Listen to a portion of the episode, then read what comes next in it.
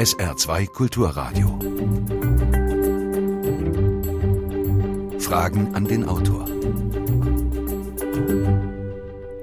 Heute Professor Christoph Türke zu seinem Buch Hyperaktiv. Kritik der Aufmerksamkeitsdefizitkultur. Mein Name ist Jürgen Albers. Schönen guten Tag. Sind fehlende Aufmerksamkeit und Hyperaktivität ein Problem einiger Kinder oder ein Kennzeichen unserer ganzen Gesellschaft? Wenn beim Gehen oder beim Autofahren telefoniert wird, wenn Kinder erleben, wie zwischen ihnen und den Eltern oft ein geheimnisvoller Bildschirm ist, der offensichtlich größte Bedeutung hat, kann das ohne Folgen bleiben? Passt sich das Gehirn nicht völlig richtig an, wenn es möglichst schnell hin und her schaltet? Führt Seppen nicht folgerichtig zum Zappeln? Herr Professor Türke, Sie sind ja kein Arzt, kein Hirnforscher, kein Psychologe. Warum haben Sie als Philosoph sich mit diesem Thema beschäftigt? Philosophie ist ihre Zeit in Gedanken erfasst, hat der berühmte Hegel mal gesagt. Und das finde ich eine ganz tolle Definition. Die Zeit, in der man lebt, die in ihren wesentlichen Aspekten erfassen, sozusagen die Nervenpunkte einer Epoche, das macht eigentlich einen Philosophen aus. Und ein Philosoph denkt ja auch, obwohl er ein Fach vertritt, eben etwas über die Fächer hinaus. Muss er notgedrungen. Das bedeutet selbstverständlich immer auch ein bisschen dilettieren. Aber dieses Dilettieren ergibt sich aus dem philosophischen Ansatz des Herstellens von Zusammenhänge, wo die Fachwissenschaften möglicherweise gar keine Zusammenhänge sehen. Nun ist ja mit guten Gründen zu befürchten, dass die Zahl der Kinder zunehmen wird, denen ein sogenanntes Aufmerksamkeitsdefizit-Hyperaktivitätssyndrom, kurz ADHS, zugeschrieben wird. Was ist denn sonst noch auch aus philosophischer Sicht wichtig an diesem Thema? Ne, erstmal ganz generell die Aufmerksamkeit. Sie ist zu einem Krisenbegriff geworden. Aufmerksamkeit Jahrtausendelang haben wir gedacht, die versteht sich von selbst. Die wird sozusagen mit der Muttermilch aufgesogen, die gehört zur Natur des Menschen wie seine Nase. Nicht? Also dann mhm. hat man mal gewisse Krisen, wenn man Schmerzen hat, wenn man übermüdet ist, wenn man Kummer hat, dann ist man mal nicht so aufmerksam und wenn das vorbei ist, dann ist man wieder aufmerksam. Und nun erleben wir, dass eine jüngere Generation heranwächst, wo diese Ausnahmezustände, ja, Stichwort Übermüdung und Schmerzen, gar nicht mehr als Ausnahmezustände vorkommen, sondern wo es die Regel wird, dass die sich gar nicht mehr längerfristig auf irgendetwas einlassen können. Ja, kein Spiel, keine soziale Beziehung, keine Aufgabe, die in der Schule gestellt wird. Sofort wird umgeschaltet und irgendetwas anderes gemacht und es mangelt an der Fähigkeit, bei etwas zu bleiben. Und das ist für mich auch die einfachste Definition von Aufmerksamkeit. Bei etwas bleiben können wenn Sie schon bei Definition sind, da merkt man ja schon an diesem Begriff, dass es nicht sehr genau sein kann. Denn wenn ich Nasenbluten habe, dann habe ich Nasenbluten, das ist klar. Wenn schon jemand von Syndrom spricht, dann weiß ich schon, jetzt wird es kompliziert, jetzt äh, greifen viele Faktoren ineinander. Und wenn dann dieser riesenlange Begriff kommt, Aufmerksamkeit, Defizit, dann noch Hyperaktivität und dann Syndrom, dann ja. ist mit hoher Wahrscheinlichkeit die Definition sehr ungenau. Ja, ich halte sie mehr für ein Verlegenheitswort, für einen Zustand oder ein Phänomen, das man sehr schwer äh, wirklich definieren kann. Ja, also was man beschreiben kann, ist das, was ich jetzt gesagt habe. Die Unfähigkeit, bei etwas Bestimmtem zu bleiben. Aber daraus folgt natürlich noch längst nicht, dass das eine medizinisch klar umreißbare Krankheit ist. Und als solche wird sie ja geführt. Und das macht ein großes Problem, weil man dann nämlich so tut, dieses ist eine Krankheit in gesunder Umgebung. Ja, und dann muss man die Kranken therapieren, behandeln und das machen die Gesunden, damit die Kranken auch wieder gesund werden. Dass aber eine ganz bestimmte Umgebung dafür sorgen könnte, dass dieses sogenannte Syndrom, nämlich dieses Phänomen, bei nichts mehr bleiben zu können, so massiert in den letzten Jahrzehnten aufgetreten ist. Das wird dann unterbelichtet oder gar ausgeblendet. Wir sprechen in Fragen an den Autor auf SR2 Kulturradio und D-Radio Wissen heute mit Professor Christoph Türke zu seinem Buch Hyperaktiv. Sie können sich wie immer mit Fragen an den Autor an der Sendung beteiligen, indem Sie hier anrufen. Die Telefonnummer ist 0681, also die Vorwahl von Saarbrücken, dann 65 100. Saarbrücken 65 100. Wenn Sie nicht durchkommen, können Sie auch eine Mail schicken, Fragen an den Autor mit Bindestrichen zwischen den Wörtern at sr-online.de. Hören wir mal gleich den ersten Anruf. Eine dramatisch angestiegene Zahl von Burnouts und Depressionen bei Erwachsenen, sprunghafter Anstieg von Hyperaktivität bei Kindern, Depressionen teilweise schon bei Kindern. Die Liste ließe sich fortsetzen. Die modernen Gesellschaften haben mit ihren Markenzeichen Leistungsdruck, Getriebensein und Konsumlastigkeit, was ihren Beitrag zu Lebensglück und Lebensqualität angeht, eine miserable Bilanz aufzuweisen ein enorm hoher, für meine Begriffe viel zu hoher Preis für das, was so gern und so oft als Fortschritt bezeichnet wird. Ja, dem kann ich eigentlich nur zustimmen. Sie, lieber Hörer, haben da wirklich ein kleines Resümee dessen geliefert, was ich in meinem Buch eigentlich nach verschiedenen Seiten hin ausgebreitet habe, dass wir es zu tun haben mit einem gesamtgesellschaftlichen Phänomen. Und nur wenn wir es als gesamtgesellschaftliches Phänomen angehen, können wir überhaupt etwas Vernünftiges dagegen unternehmen. Aber das ist eine Minderheitenmeinung, nicht nur weil Sie Philosoph sind. Sie schreiben selbst in Ihrem Buch, die Mehrheitsfraktion von Neurobiologen ist nach wie vor von einer krankhaften Hirnstörung überzeugt, also von einer Art Wackelkontakt oder einem Schaltfehler, der dann mhm. auch zu reparieren ist. Ja, das ist, sagen wir mal, dann so etwas wie eine äh, Mediziner- und Naturwissenschaftler-Schutzbehauptung, würde ich sagen, dass man da weiter kompetent ist auf einem ganz bestimmten Gebiet, wo alle anderen nicht mitreden können. Und dann reagiert man umso allergischer, wenn angebliche Nichtfachleute da hineinreden sollen. Ich kriege da auch entsprechende erboste Zuschriften. Bleiben Sie bei Ihrer Kultur und bei Ihrer Philosophie. Wir Mediziner würden ja auch nicht wagen, über philosophische Probleme zu sprechen. Ja, nur der Kulturbegriff, um den es hier ja geht, der ist ja so durchdringend. Wenn ich von einer Aufmerksamkeitsdefizitkultur spreche, ist das ja eigentlich schon ein kritisches Programm. Ich sage, es ist eine kulturelle Gesamtverfassung inzwischen da in unserer globalen mikroelektronischen Kultur, die eben, wie schon der Name sagt, global über den ganzen Globus verteilt ganz bestimmte elementare und tiefgreifende Wirkungen ausübt, von denen überhaupt keiner verschont bleibt. Und da kann ich mich nicht enthalten und sagen, dieses ist nur ein Thema für Mediziner und Psychiater. Hier ist gerade eine Mail eingegangen von einem Schulpraktiker von Günter Klam aus St. Ingbert. Er schreibt, ich kann mich des Eindruckes nicht erwehren, dass Ärzte allzu schnell bei Kindern ADHS bescheinigen und Ritalin verordnen. Dieses wird dann in der Schule sozusagen als Freifahrtschein für alles Mögliche vorgezeigt. Nach dem Motto, ich habe ADHS, ich kann nichts dafür, nun macht mal schön und seht zu, wie ihr mit mir fertig werdet. Pädagogische Maßnahmen von Lehrern laufen buchstäblich ins Leere und die Lehrer resignieren dann irgendwann. Das Kind hat ja ADHS. Was meinen Sie dazu? Hm.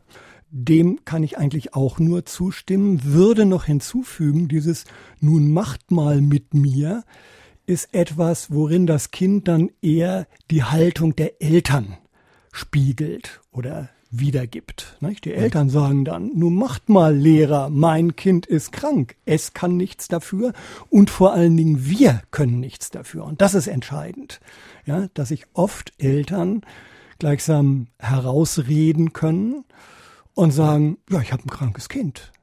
Und die Frage, was ihr eigener Beitrag dazu ist, dass ihr Kind bei nichts bleiben kann, die wird gar nicht erst gestellt. Ja? Und wenn die Kinder in einer Umgebung groß werden, wo die Eltern ständig Mails checken, ständig nach neuen SMS schielen, dann, wenn sie mit den Kindern spielen, eben mal unterbrechen, noch ein kleines Telefonat annehmen, etc., dann ist eine Dauerunterbrechung da, die den Kindern in einem ganz frühen Alter schon übermittelt wird. Und zwar ist die umso gefährlicher, je jünger sie sind. Ja, vor allen Dingen in dieser ersten Phase, wenn sie etwa neun Monate alt sind, wo eigentlich das beginnt, was man die Herausbildung erster Aufmerksamkeit nennt. Und die bildet sie nämlich nur so heraus, dass die Kinder tatsächlich von ihrer Umgebung, also ihren Eltern in, im Wesentlichen, auf etwas aufmerksam gemacht werden. Schau mal, da ist etwas. Und dann haftet der gemeinsame Blick von Eltern und Kindern auf irgendetwas, ein Sonnenstrahl, ein Spielzeug oder was es auch sei. Und dann fängt das Kind an zu staunen und bleibt einen Moment dabei. Und dieses Staunen, das ist der Anfang der Aufmerksamkeit. Und wir haben eine Umgebung, wo dieses gemeinsame Staunen und dieses Hineinwachsen in die Aufmerksamkeit der Umgebung zunehmend torpediert wird durch unsere audiovisuellen Maschinen. Wo ist denn da der Unterschied? Also vor 100, 200 Jahren hatten die Eltern ja auch nicht ständig Zeit, sich ungehindert mit ihrem Kind zu beschäftigen. Da hat die Mutter vielleicht die Kuh gemolken oder sie hat das Kind auf dem einen Arm gehabt und hat mit der rechten Hand auf dem, äh, auf dem Ofen was umgerührt, ums Essen zuzubereiten. Ja, völlig richtig. Also keine keine Idylle der Vergangenheit. Früher haben sich die Eltern gekümmert und jetzt nicht.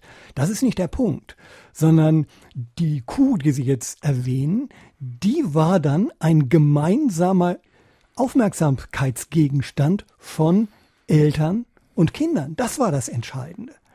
Und dann wurde das Kind mitgenommen. Das Kind lernte ganz früh, diese Kuh ist elementar wichtig für uns. Die spendet uns nämlich Milch. Und das Kind wuchs auf die Weise in die Verhältnisse der Eltern hinein, ohne viel Himpamp. Und was jetzt passiert, ist was anderes. Nämlich die Eltern scheren ständig aus aus dieser Gemeinsamkeit, um mal dieses und jenes schnell zu erledigen. Und die Kleinkinder sind ja noch gar nicht in der Lage, dem zu folgen. Ja, die sehen dann Geflimmer, wo die Eltern Bilder sehen oder die sehen da irgendwelche äh, sich abwechselnden Farbkonstellationen. Ne? Die können das ja noch gar nicht mit Bedeutung füllen. Aber in dem Alter, wo sie das noch nicht mit Bedeutung füllen können, da ist es gerade umso wichtiger, dass die Aufmerksamkeit auf etwas gemeinsam gerichtet wird. Ja, aber die Kinder lernen natürlich dann eben doch etwas. Früher haben sie gelernt, eine Kuh ist wichtig, Kochen ist wichtig, Essen ist wichtig. Jetzt lernen sie dieser Apparat, den die Mutter in der Hand hat und in den sie manchmal reinspricht oder wo sie mit den Fingern drauf rumtippt, der ist ungeheuer wichtig. Und das zeigt sich ja nachher auch bei den Kindern. Die finden nachher diese Dinge auch sehr wichtig. Ja, das ist dann äh, vollkommen richtig. Das ist dann das einzige gewissermaßen, woran sie selber dauerhaft haften bleiben. Ja, das heißt, das Paradox ist dann, an dem Instrument der Unruhe. Nur daran bleiben sie haften. Ja? Das fördert aber gerade äh, ihre gesamte Unruhe und diese berühmte Hyperaktivität und beschwichtigt und besänftigt sie nicht. Aber Sie sind eine Zeit lang dann am Computer ganz fasziniert dabei. Das heißt, dort haben Sie Aufmerksamkeit auf den Computer zum Beispiel. Das haben Sie, aber nur dank des ständigen schockartigen, ruckartigen Bildwechsels, dieses Hin und Hers. Das ist das Entscheidende dabei. Nicht etwa, dass die da, sagen wir mal, eine Bildbetrachtung machen, ja, wie sonst jemand länger auf ein Bild schaut und dieses und jenes daran zu unterscheiden lernt. Das ist der Unterschied. Hören wir noch eine telefonische Frage an den Autor. Ist es schwer zu unterscheiden, ob ein Kind an ADHS leidet oder ob es schlecht erzogen wurde? Nicht erzogene Kinder werden von ihren Eltern oft damit entschuldigt, sie hätten ADHS. Was sagen Sie als Autor dazu? Ja, wieder zwei ganz wichtige Beiträge. Wenn man davon ausgeht, ADHS ist eine ganz klare medizinische Diagnose, dann werden genau die Fälle, die Sie jetzt schlechte Erziehung genannt haben und die ich ja vorher eigentlich nur umschrieben habe, gleichsam ausgeblendet und gesagt, das hat damit überhaupt nichts zu tun, sondern da ist eine Hirnstörung, der berühmte Wackelkontakt, der unausgeglichene Dopaminhaushalt, der an allem schuld ist. Und dann können sich Personen einfach ja aus der Verantwortung ziehen.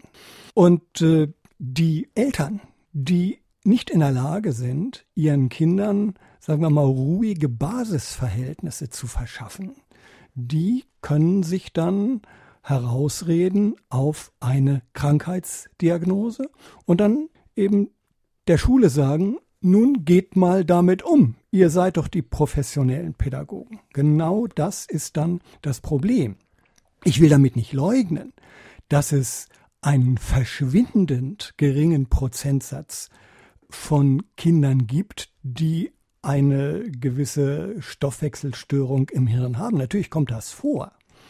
Aber die machen ja überhaupt nicht diesen Riesenprozentsatz von Kindern aus, mit denen die Schulen heutzutage kämpfen. Ja, und da wird dann eben sehr schnell so etwas wie ja, eine Diagnose ADHS ausgegeben, zum Teil einfach auf Bagatellfälle, wo es genügen würde, dass die Eltern den Kindern klare Regeln vorgeben und selber in der Lage sind, diese Regeln auch zu kontrollieren und womöglich sogar vorzuleben. Wenn es daran hapert und man dann den Kindern Regeln vorgibt, naja, dass das nichts nützt, das kann man sich denken.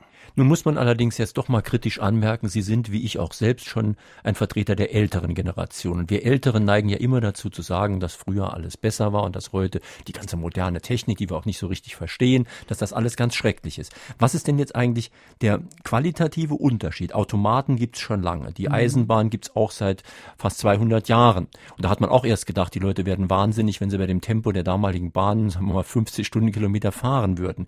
Was ist jetzt der Unterschied zwischen den frühen Automaten Automaten, den äh, Eisenbahnen, den Automobilen und so weiter und dem, was heute passiert? Erstmal sind Bildmaschinen nochmal was anderes als Fortbewegungsmaschinen. Das ist äh, wichtig und die ganzen audiovisuellen Maschinen sind in erster Linie Bildmaschinen. Und auch die Bildmaschinen haben wir ja schon lange. Der Film ist ja ein ganzes Jahrhundert schon alt. Aber es gibt eine entscheidende Zäsur. Die Bildmaschinen waren anfangs Freizeitobjekte. Man ging in seiner Freizeit ins Kino. Seit die Bildmaschinen durch die sogenannte mikroelektronische Revolution in den Beruf, ins Arbeitsleben eingedrungen sind, ja, sodass das ganze Arbeitsleben durch Bildschirme durchdrungen ist, da hat schlagartig die Wichtigkeit dieser Maschinen noch einmal zugenommen, ja, weil unsere gesamten Arbeitsaufträge über diese Bildmaschinen kommen. Nach dem Motto, ich rufe mir zwar einen Arbeitsauftrag auf auf dem Computer, aber er ruft mich auf, ihn entweder zu bearbeiten oder dann, wenn ich es nicht tue, mit einer Abmahnung oder einer Kündigung zu rechnen. Und da ist wirklich noch einmal ein qualitativer Sprung passiert. Und wovon wir einfach nicht absehen können, ist, dass ruckartig durch die Bildmaschinen, denn die arbeiten mit dem Ruck, ja, also dem Prinzip, dass ursprünglich der Bildschnitt im Film war. Das ist entscheidend. Als das erfunden wurde, war das toll. Da tat sich eine neue Dimension auf. Ja, man konnte die Wirklichkeit gleichsam surreal neu erfassen lernen. Und das gab kleine Stimuli und Impulse, ja, und die ersten Generationen, die im Kino waren, ja, die waren fasziniert, denen tat sich eine neue Welt auf. Alles richtig. Nur wenn das 24 Stunden am Tag passiert, rund um die Uhr, dann wird aus dieser neuen Sphäre, die sich da auftut, der neue Freiraum, ein Raum, in dem man gnadenlos durch Impulse hin und her geworfen wird. Die Aufmerksamkeit wird permanent stimuliert und dadurch, dass sie permanent stimuliert wird, wird sie gerade zermürbt. Das nenne ich die konzentrierte Zerstreuung. Zerstreuung, eigentlich eine wunderbare Sache. In der Freizeit entspannt sein, zerstreut sein, den Blick hin und her schweifen lassen. Naja, aber die Zerstreutheit, die jemand in einem Callcenter zum Beispiel erlebt, der Mensch kommt abends gerädert nach Hause. Ne? Und die Leute sind ja auch diejenigen, mit den meisten psychosomatischen Erkrankungen. Ich gucke schon deswegen jetzt möglichst selten auf meine Mails rüber, weil ich sonst nämlich auch überfordert bin. Aber eine möchte ich Ihnen doch jetzt gerade noch vorlesen. Die kommt von Hans Mehringer aus Bochum. Er spricht auch die Arbeitswelt an. Ist es verwunderlich, dass in einem Staat, in dem stetiges Wirtschaftswachstum gepriesen wird, eine immer größer werdende Hyperaktivität um sich greift, die auch nicht selten in einem Burnout mündet? Gut, das Wirtschaftswachstum als kapitalistisches Prinzip haben wir auch schon nach fast zwei Jahrhunderte. Das ist eigentlich nichts Neues, aber die Mittel, es zu bewirken, die werden ständig beschleunigt. Und da leisten unsere Bildmaschinen sehr wohl einen Beitrag dazu. Und äh, an dem Punkt möchte ich noch etwas hinzufügen. Die Bildmaschinen als solche sind ja nicht das Böse. Ich bin auch nicht ein genereller Technikfeind, keineswegs, sondern die Bildmaschinen werden in einer bestimmten Weise benutzt, die treten ein in unsere kapitalistische Gesellschaft, die treten ein in den ständigen Konkurrenzkampf. Da haben sie die Funktion einer ständigen, ruckartigen Beschleunigung und zwingen den Einzelnen ständig an diesen Geräten zu haften. Ja? Also ich meine, die Bildmaschine allein kann ja nichts dagegen machen, dass wir sie einfach ausschalten, Tschüss sagen und ins Wochenende gehen. Nur der gesellschaftliche Zusammenhang gestattet das immer weniger. Das ist das Problem. Also der Umgang mit den Maschinen ist das Problem, nicht die Maschine als solche ist das Böse. Noch eine Frage an den Autor. Ja, ich möchte den Professor Türk fragen, ob die chemischen Zusätze in der Nahrung oder die Baustoffe, die Chemikalien, die in den Wohnungen sind, ob er dem auch Rechnung trägt, weil ich bin sicher, dass er recht hat, dass die kulturelle Veränderung unserer äh, Lebensumwelt da eine entscheidende Rolle spielt. Aber ich habe bei meinen Kindern die Befürchtung, dass im, im, Fleisch, in der Wurst und halt auch die, die Baustoffe, die hier verwendet werden, Dioxine und so weiter, ob er dem auch diesem Aspekt Bedeutung beimisst. Also ich denke, das ist sehr, sehr schlimm im Moment. Hm. Ja, Bedeutung messe ich dem äh, durchaus bei. Es ist natürlich schwer nachzuweisen, wie weit Ernährungsprobleme und also äh, schlechte Nahrung sich direkt im Aufmerksamkeitsverhalten niederschlägt. Und da bin ich einfach zu wenig Fachmann, um bisher, sagen wir mal, ganz direkte Verbindungen hergestellt zu haben. Aber lassen Sie mich das in anderer Weise aufgreifen. Es ist zum Beispiel ganz wichtig, dass in den Schulen, und zwar gerade in der Grundschule, natürlich auch schon in den Kindergärten, die Ernährung in den Mittelpunkt gestellt wird. Dass die Kinder lernen, sich erstens gesund zu ernähren, dass man ihnen zeigt, was gesunde Lebensmittel sind und dass man mit ihnen gemeinsam auch Essen zelebriert. Ja, dass es also ein richtiges Ritual ist, gemeinsam und bewusst zu essen. Ja, das trägt bei zur Beruhigung und natürlich äh, auch zur guten Verdauung und äh, guten Ernährung. Ihr Thema stößt auf große Resonanz. Hier ist gerade auch ein Kommentar eingegangen in unserem Blog, also in unserem Internet-Diskussionsforum unter www.sr2.de. Und zwar schreibt Kai Holdorf aus Hamburg, dass das Thema für ihn heikel ist, denn die Festlegungen halten häufig der Komplexität der Individuen nicht so richtig stand. Es gibt, wie er meint, ein aufkeimendes Bedürfnis, sich darüber aufzuschauschen. Und der Tenor ist, dass irgendetwas bei uns falsch läuft. Er zitiert dann Buchtitel wie Warum unsere Kinder Tyrannen werden oder die Abschaffung der Kindheit Wirklichkeit. Irre, wir behandeln die Falschen. Smile or Die, einige der Bücher haben wir hier auch vorgestellt. Also wie mhm. können wir der Komplexität gerecht werden, dass ja doch auch jede Person anders ist, auch jede Person vielleicht auch anders reagiert? Jede Person reagiert natürlich anders. Und äh, zum Beispiel ein Arzt muss sich immer den Einzelfall ansehen. Das ist überhaupt ganz klar. Pädagoge auch muss schauen, was ist ganz speziell im Elternhaus, die Umgebung, wie reagiert das Kind zum Beispiel motorisch, kann es äh, richtig im Sportunterricht mitmachen, etc. Da muss man bei jedem Kind einzeln schauen. Und trotzdem gibt es gewisse Generalfaktoren, die mit erstaunlicher Regelmäßigkeit breitest gestreut wiederkehren. Und von denen kann man dann natürlich nicht absehen und muss schauen, dass die etwas ganz Bestimmtes repräsentieren, nämlich unsere Kultur. Der Zen-Buddhismus sagt, man kann nur eins machen. Heute wird diese Erkenntnis wohl nicht mehr beachtet. Viele wollen möglichst viele Dinge auf einmal machen. Obwohl das nicht geht, wird es versucht. Die Erwachsenen geben ihre Versuche unreflektiert an Kinder weiter. Sollten Erwachsene ihr Verhalten reflektieren, damit sie und ihre Kinder wieder ruhiger werden und ADHS nicht mehr als Ausrede benutzen. Ja, also Multitasking. Ne? Dem kann ich nur zustimmen. Multitasking ist ja auch durchaus ein wichtiger Punkt meines Buches die Vorstellung, man könne verschiedene Sachen zur gleichen Zeit machen. In begrenzter Weise geht das und zu bestimmten Dingen sind wir ja auch genötigt. Also Autofahren und dabei sprechen. Ja, womöglich auch eine kleine Diskussion führen. Das tun wir alle heutzutage, kommt kaum noch einer drum herum. Natürlich ist auch die Aufmerksamkeit ein Stück weit dehnbar. Ja, meine Künstlerkollegen an der Hochschule zum Beispiel sagen, ja, also wenn wir Bilder malen, dann hören wir dabei Musik und das inspiriert uns. Na gut, sollen sie es tun.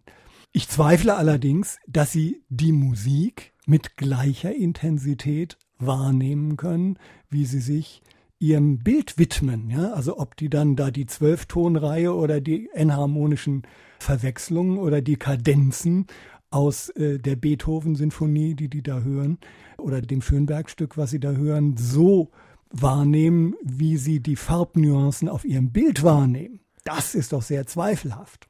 Ich meine, gut, wenn etwas sehr gut automatisiert ist, also ja. ich denke beim Schalten im Auto auch nicht mehr über irgendwas nach. Es ist natürlich auch möglich, äh, spazieren zu gehen und gleichzeitig ein Handy am Ohr zu haben. Ja. Nur ob ich von dem Spaziergang genauso viel habe, ob ich die Natur wahrnehme, die Pflanzen und den Boden und so weiter. Ja, das ist das Entscheidende, habe ich natürlich nicht. Ja, und bestimmte Dinge sind bis zu einem gewissen Grad kombinierbar. Also Schreiben und äh, Musik hören oder Malen und Musik hören, ja, wo es also um was Optisches und was Akustisches geht. Schon Nachrichten hören und einen Text schreiben, das geht sehr schwer.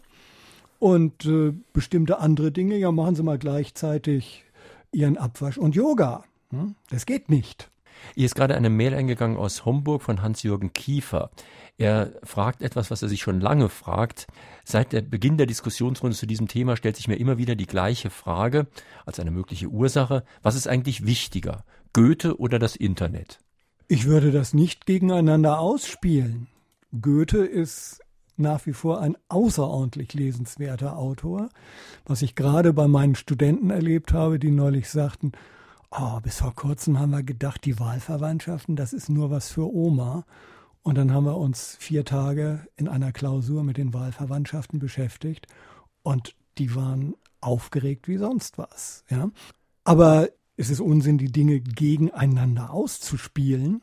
Natürlich verschafft uns das Internet Zugänge, Vorteile, äh, die wir vorher nicht hätten, wenn es überhaupt keinen Vorteil hätte ja, dann würde es sich auch nicht durchsetzen, ist ganz klar. Und Goethe äh, im Internet kann man schnell rauskriegen, irgendwelche Zitate und Stellen, vereinfacht die Sache auch. Das finde ich alles wunderbar. Schlimm wird's, wenn dann äh, die Internetapostel sagen, ja, damit habe ich ja jetzt Zugang zu Goethe und einfach nur dadurch, dass mir der Datensatz Goethe zugänglich wird durchs Internet, habe ich ihn sozusagen im Sack. Ja? Das ist so ungefähr wie wenn man früher gesagt hätte, nur dadurch, dass ich ein Buch in der Bibliothek habe, habe ich es auch im Kopf. Das ist natürlich Quatsch. Lassen Sie uns mal über einen Aspekt Ihres Buches sprechen, der mich sehr überrascht hat, weil ich daran auch noch nicht gedacht hatte. Sie haben ein Kapitel über die Repsychotisierung durch die Bilderflut. Also eine Psychose ist ja eine relativ schwere Erkrankung. Erklären Sie erstmal, was Sie mit Psychose meinen und was das damit zu tun hat.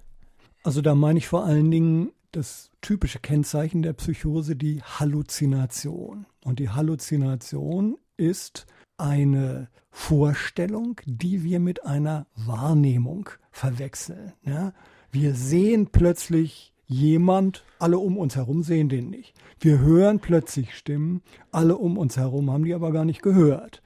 Also wir haben uns die Stimmen vorgestellt, aber so intensiv vorgestellt, dass wir sie wahrgenommen haben. Und das gleiche tun wir übrigens im Traum. Ja, Freud hat gesagt, der Traum ist eine harmlose Psychose, eine, die jeder braucht. Ja, ist das nicht überhaupt harmlos? Denn wenn ich einfach viel mhm. Fantasie habe, dann stelle ich mir ja Geräusche, Bilder und so weiter ja. vor, die nicht da sind. Ja. Aber in meiner Vorstellung sind sie da. Ja. Naja, äh, das ist dann am Rande sozusagen zur Kunst. Künstler haben oft eine ans Halluzinatorische grenzende Fantasie, in der Tat. Das Problem ist, wenn die Halluzination wirklich so, solche Macht von mir ergreift, dass mein Wachbewusstsein, mein Sonstiges dagegen nicht mehr aufkommt. Das heißt, dann, ich kann nicht mehr unterscheiden zwischen ja. dem, was real vor mir liegt und dem, was in meinem Kopf sich abspielt. Genau, und dann gerate ich in die psychotische Spaltung und die ist dann mit starkem seelischem Leiden und mit Desorientierung und ähnlichem verbunden. Und das so. ist aber jetzt, um Ihrem Buch zu folgen, das, was eine Kamera oder ein Film oder so auch tut.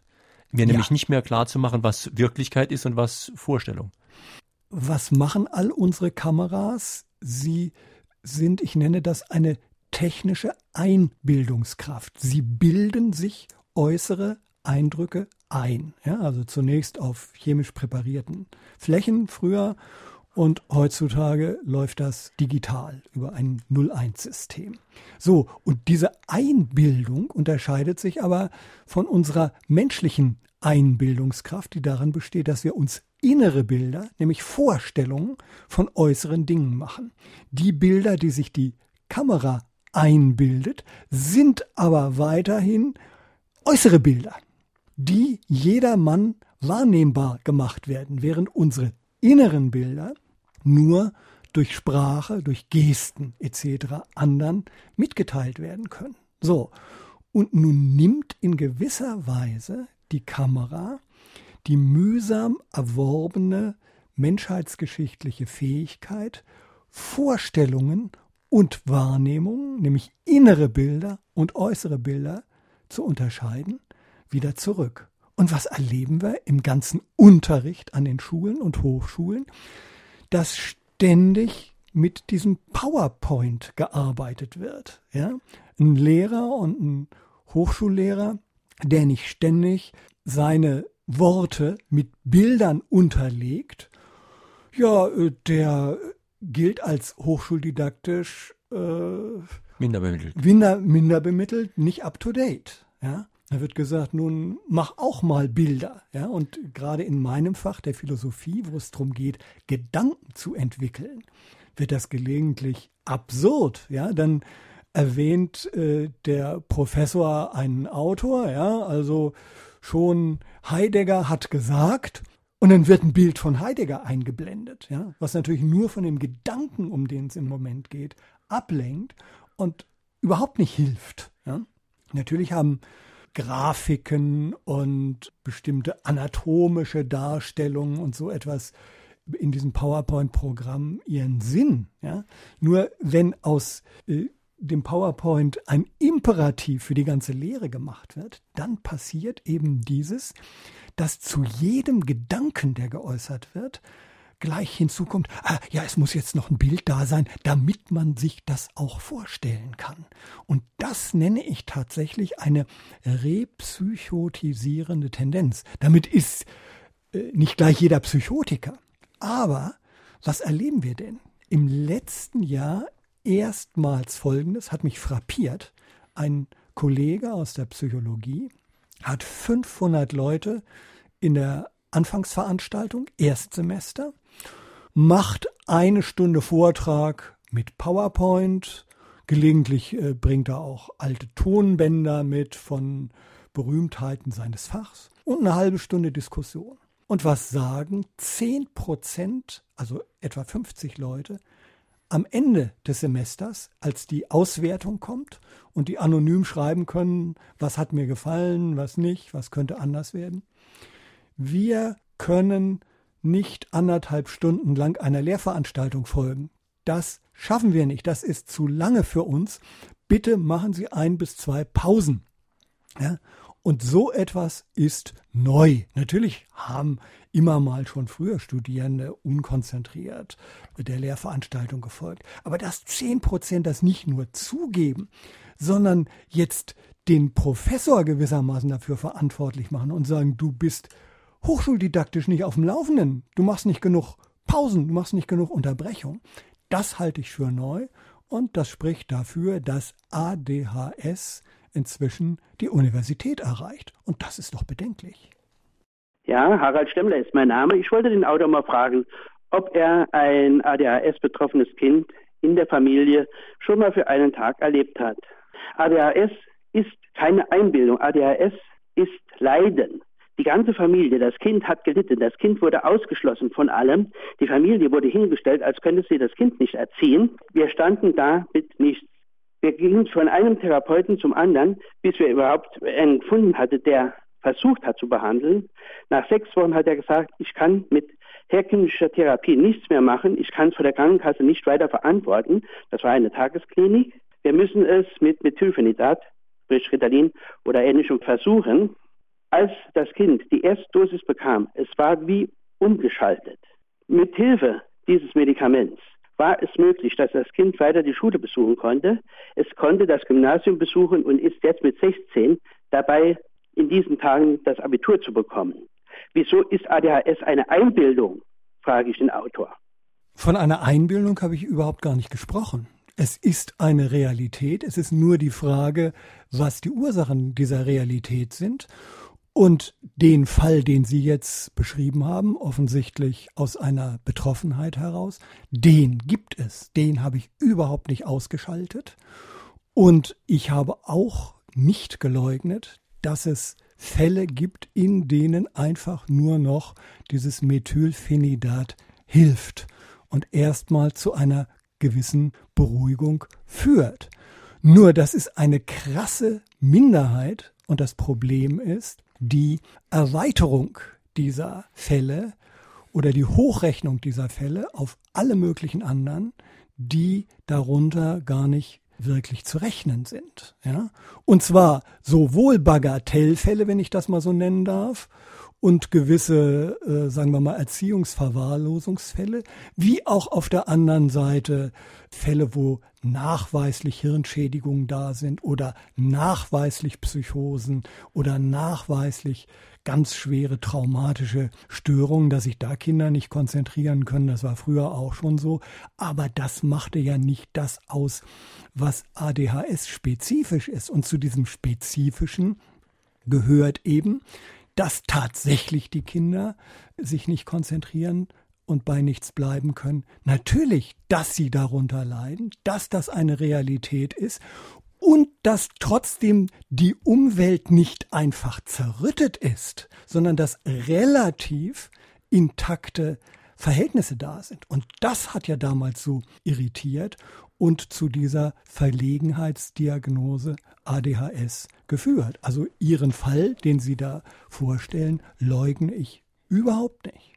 Mhm. Es geht also darum, dass das zu einer Massenerscheinung hochstilisiert wird in unserer Gesellschaft. Es ist gerade eine Mail eingegangen aus Neustadt von Annemarie Geist.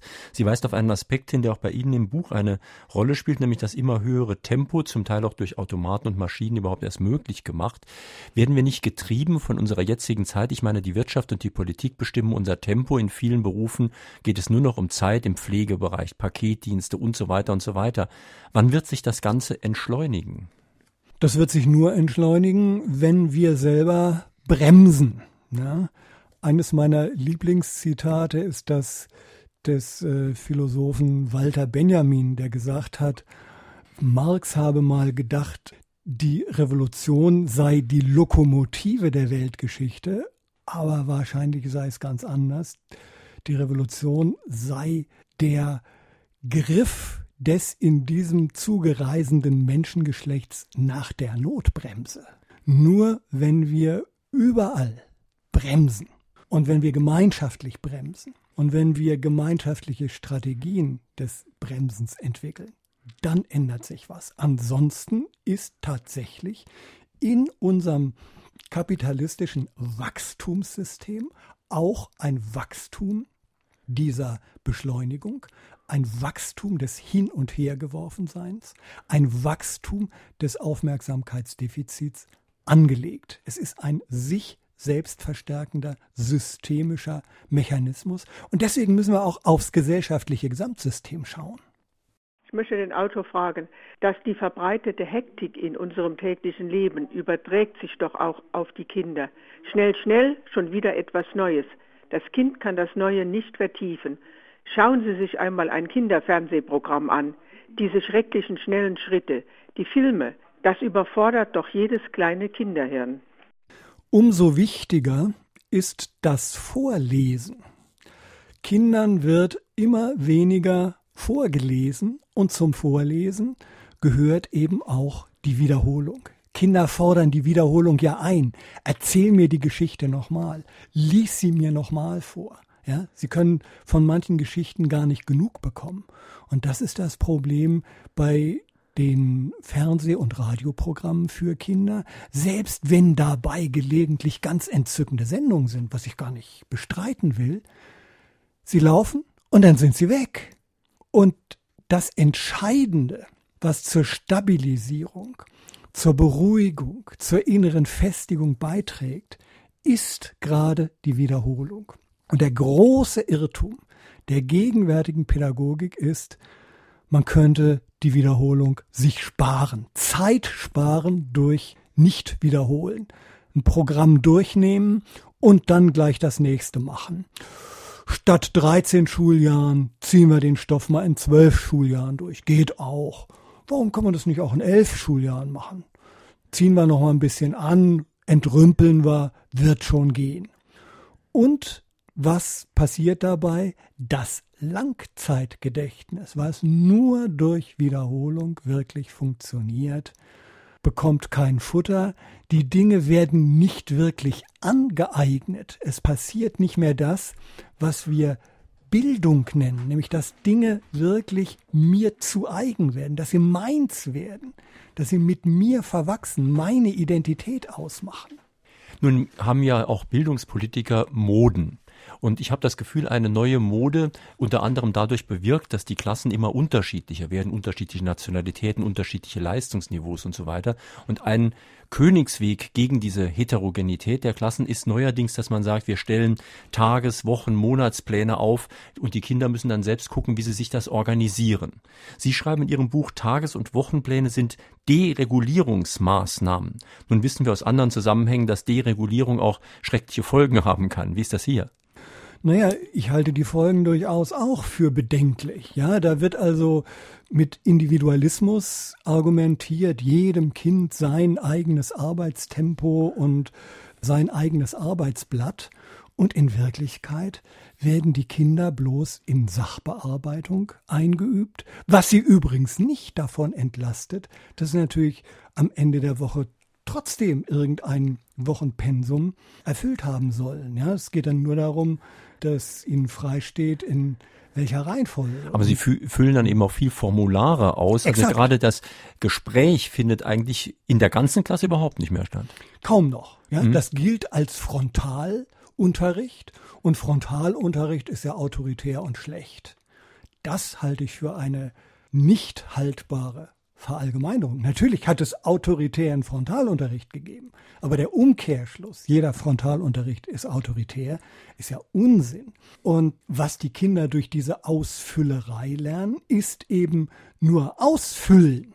Ja, man lernt Arbeitsblätter ausfüllen. Dabei lernt man weder richtig schreiben, noch richtig sprechen, noch findet bei diesen Arbeits- und Wochenplänen die Rückbildung Bindung des Erarbeiteten an ein gemeinsames Klassengespräch statt, was auch dem Lehrer davon einen Eindruck geben kann, ob das, was richtig ausgefüllt wurde, auch verstanden wurde.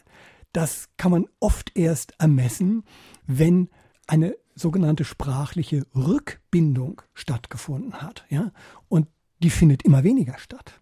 Wir sprechen in Frage an den Autor heute mit Professor Christoph Türke zu seinem Buch Hyperaktiv, Kritik der Aufmerksamkeitsdefizitkultur, erschienen im Beck Verlag, Preis 9,95 Euro. Und drei, die sich mit einer Frage an den Autor in der Sendung beteiligt haben, bekommen das Buch demnächst vom Verlag zugeschickt. Heute sind das Wolfgang Mitzel aus Ottweiler, Marianne Schreiner aus St. Ingbert und Harald Stendler aus Schmelz. Noch ein Anruf bitte. Also ich war letztens in einer Familie, da war ein Junge, auf den hat so ziemlich alles zugetroffen, von dem hier die Rede ist. Der könnte sich nicht lange konzentrieren und nicht bei einer Sache bleiben. Er lud mich in seinem Zimmer ein, ein Computerspiel mit ihm zu spielen. Ich habe dieses Spiel nach kürzester Zeit abgebrochen, weil es so unendlich schnell und auch so unendlich schwachsinnig war, dass ich nicht lange dabei bleiben konnte. Er allerdings spielt dieses Spiel, wenn es sein muss, stundenlang nach Aussage seiner Eltern. Und jetzt frage ich mich, wie geht das zusammen? Auf der einen Seite sich nicht konzentrieren können, auf der anderen Seite ein solches Spiel so lange zu spielen.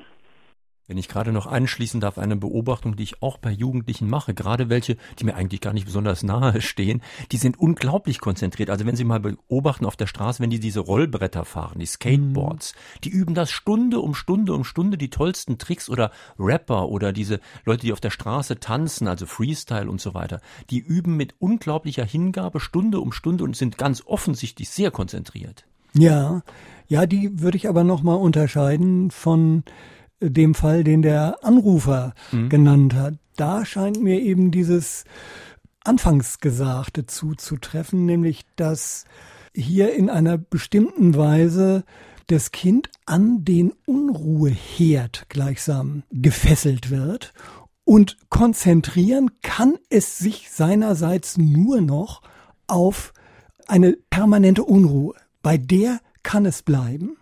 Und das hat unter Umständen, das müsste man in diesem Einzelfall mal nachspüren, entscheidend damit zu tun, dass die Erfahrung von Unruhe, von Entzug elterlicher Aufmerksamkeit durch Unruhe dieses Kind in seiner frühen Zeit noch äh, als Säugling oder als Kleinkind traumatisch getroffen hat. Unter Umständen hat man es hier zu tun mit einer traumatischen Reaktion, einer Art sogar traumatischem Wiederholungszwang. Dasjenige, was mir die Ruhe geraubt hat, das ist das Einzige, woran ich noch Ruhe finden kann. Dasjenige, was mir den Halt geraubt hat, daran finde ich Halt. Kann es sein, dass aufgrund der sozialen Schädigung durch die Mikroelektronik sich dann tatsächlich Stoffwechselstörungen im Hirn feststellen lassen? Und anschließend wird dann nicht mehr nach der tatsächlichen Ursache geforscht, sondern nach einer Unterdrückung der Symptome. Das kann ich nur zum Teil beurteilen. Nun, dass sich das Gehirn verändert, ist ja ganz selbstverständlich. Das Gehirn, ja. Gehirn ist ja formbar. Ja, ja, aber äh, jetzt war von, von Stoffwechselstörungen ja. die Rede. Wechselnde Vernetzungen, auf jeden Fall. Aber wechselnde Vernetzungen sind noch kein Stoffwechselproblem, sondern das ist zunächst mal eine ganz gesunde Leistung des Gehirns. Sie können sogar sagen, das ist die kreative Leistung des Gehirns, dass es nämlich unglaublich flexibel reagieren kann auf alle möglichen neuen Reize und sich ganze Gehirnareale ruckartig neu einstellen können. Bloß das Problem dabei ist, wenn sie sich permanent neu einstellen müssen und keine Vernetzung gleichsam stabilisieren können, dann ist das so wie auf einer Baustelle, wo man ständig ein Haus baut, aber nie über die ersten fünf Ziegel kommt und dann daneben die nächsten fünf Ziegel aufbaut, ja, und eine ständig aufbauende Leistung, eine kreative Leistung des Gehirns stattfindet, aber es kommt nicht mehr zum Aufbau. Herr Professor Türke, welche erfolgreiche Therapie könnten Sie bei ADHS empfehlen? Sie haben ja zumindest einige Maßnahmen, die Sie dringend empfehlen. Dazu gehört das schon genannte Vorlesen, das Wiederholen. Dazu gehört auch Singen, was für Sie obligatorisch sein sollte und so weiter. Auswendig lernen. Ja, also eine Individualtherapie muss ich natürlich den Fachleuten überlassen. Ich selber habe in dem Buch einen Vorschlag für die Schule gemacht, nämlich die Einführung eines Fa Schulfachs Ritualkunde. Jetzt werden Sie denken, meine Güte, noch ein Schulfach, um Gottes Willen, wo die Pläne schon voll sind. Meine Antwort, Missverständnis. Nicht ein zusätzliches Schulfach, sondern eine rituelle Achse, eine beruhigende rituelle Achse, die den Schulunterricht von der Grundschule bis zum Abitur durchziehen sollte. Und die Grundschule würde diese rituelle Achse vor allen Dingen bedienen durch regelmäßige Aufführungen. Was weiß ich, alle drei, vier Wochen gehört es zur Selbstverständlichkeit des Schullebens dazu, dass vom ersten Schuljahr an was aufgeführt wird. Und zwar tragen alle Fächer dazu bei. Deutsch, Sachkunde, Sport, ja, also auch die ganzen motorischen Dinge für kleine Tänze, Kunst, Musik ohnehin. Und da müssen die Kinder sich vorbereiten. Die müssen einstudieren. Um einzustudieren, muss man wiederholen. Da wird durchaus so etwas wie Disziplin verlangt. Aber die Disziplin wird nicht von außen aufgedrückt, sondern die kommt von innen heraus. Und das ist entscheidend. Ja? Das Kind möchte sich nicht blamieren, möchte gut dastehen. Es könnte übrigens auch seine Klassenkameraden blamieren. Man lernt also soziales Lernen. Das muss nicht extra sonst veranstaltet wird. Ja? Man könnte auch sagen, wo Aufführungen gemacht werden, lernt ein Kind sich aufführen. Und das ist fast schon ein erster Elementarbegriff von Sittlichkeit, sich aufführen. Damit sind wir auch bei den Werten, die Sie auch ansprechen in Ihrem Buch. Und Sie schreiben, das ist ja auch nachvollziehbar. Jeder, so profan er auch seine Welt anschaut, hat irgendeine Gewohnheit oder Einstellung, die er auf keinen Fall lächerlich gemacht haben will. Das liegt dann bei ihm selbst. Das kann der Fußballclub sein. Ja. Das kann aber auch äh, eine Religion sein oder irgendetwas. Ganz auch darüber richtig. muss man ja reden. Ja. Und deswegen habe ich mir für die höheren Klassen, etwa ab der siebten Klasse, gedacht, dass tatsächlich ein explizites Schulfach namens Ritualkunde eintritt.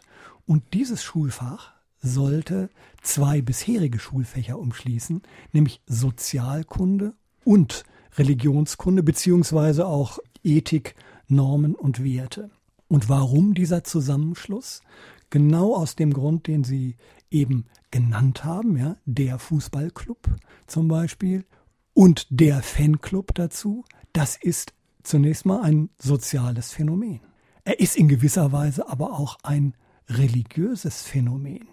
Nicht? Also die Fans identifizieren sich mit ihren Stars. Die machen eine Pilgerfahrt ins auswärtige Stadion etc. Die tragen ihre Fetische mit sich herum etc.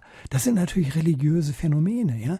Und soziale Gebilde und religiöse Gebilde voneinander zu unterscheiden, das äh, ist doch überhaupt gar nicht mehr realitätstüchtig in unserer gegenwärtigen Gesellschaft.